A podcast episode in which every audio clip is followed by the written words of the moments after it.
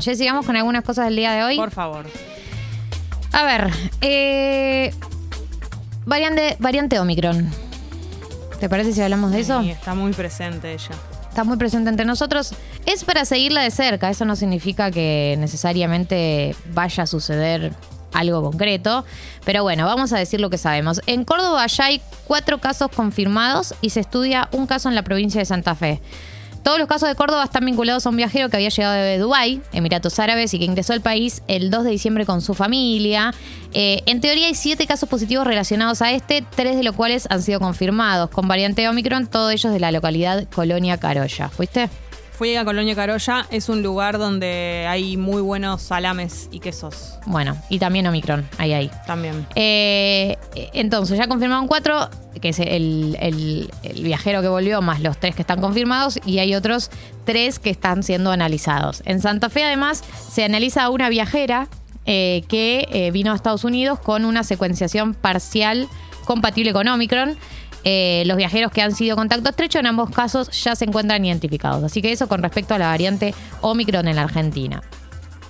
Reino Unido anunció la primera muerte por la variante Omicron de coronavirus.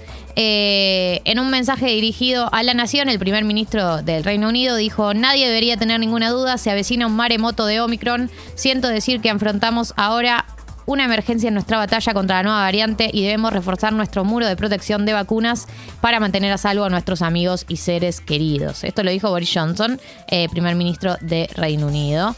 Eh, eh, confirmaron de la mano de la confirmación justamente de la primera muerte por esta variante en justamente en Reino Unido donde estábamos hablando. Así que eso con respecto a la variante Omicron. Por otro lado, eh, quería rescatar una nota que publicó Fernando Soriano ayer en Infobae sobre el caso de Lucas González, que es el chico que fue asesinado por agentes de la policía de la ciudad el 17 de noviembre. La historia es. eh, Joaquín y Julián, eh, o sea, esto arranca, ¿no? Digamos, con. eh, lo que hace Fernando Soriano es hacer como un repaso de toda la trama sobre este caso.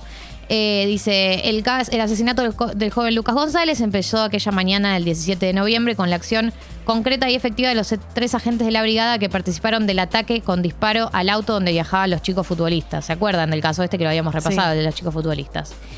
Eh, pero el, el fiscal de la causa, que es Leonel Gómez, eh, está convencido de que el crimen no terminó en el momento en que los agentes balearon el Volkswagen, sino que estuvo sostenido por una estructura piramidal que in- involucra a 17 policías de las comisarías vecinales.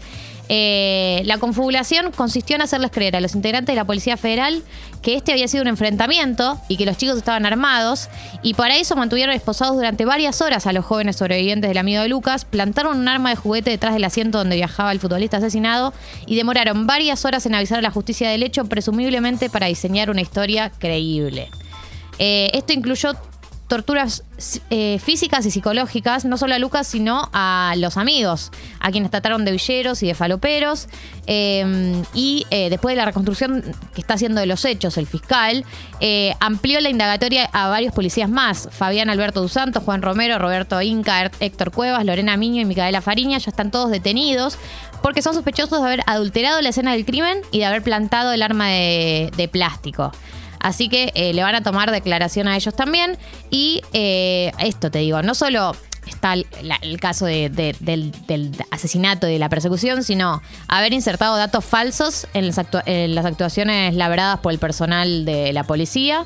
Eh, también haber, alterado rastros y pruebas del delito.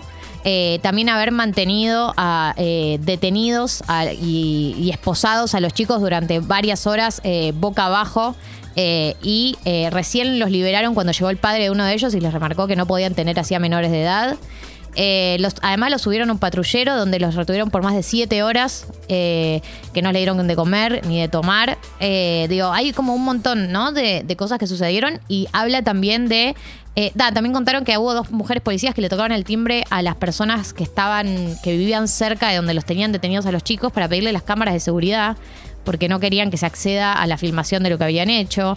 Digo, habla como de una, una actuación eh, digamos, planificada en algún lado para encubrir y para alterar eh, la evidencia. Por lo tanto, eh, esto que te decía, se extendió eh, la causa y ahora ya involucra a 17 policías, desde lo que encubrieron hasta los que plantaron el arma, hasta lo que en el, ac- en el acta pusieron información, información falsa, hasta los que demoraron la detención eh, de, los amigos. Digo, empieza a extenderse a, un, a un montón de personas, eh, a un montón de policías, eh, no de personas, y empieza a crecer la causa y bueno, hay otros detalles que tampoco sé si tiene sentido contarlos, pero que hablan también de, de de, de- de- de situaciones que se extendieron y que involucra a varios policías, así que también para seguir de cerca ese caso, a ver cuánto crece. Por eso era, es la- nece- era necesario que hubiera un alguien que recopilara toda la información junta. Sí, totalmente. Es un caso que tiene mucha, muchas, muchos datos sueltos.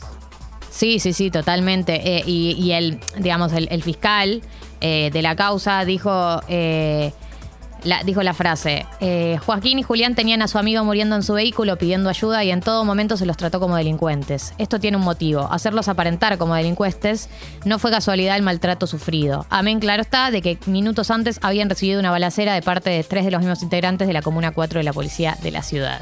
Eh, así que el fiscal está convencido de esto, te digo, de que eh, el crimen no fue solamente el momento de, que los cagan a tiros al, auto, sino que esto incluye muchos policías y una estructura de encubrimiento que vamos a ver cómo evoluciona eh, a medida que pasa el tiempo.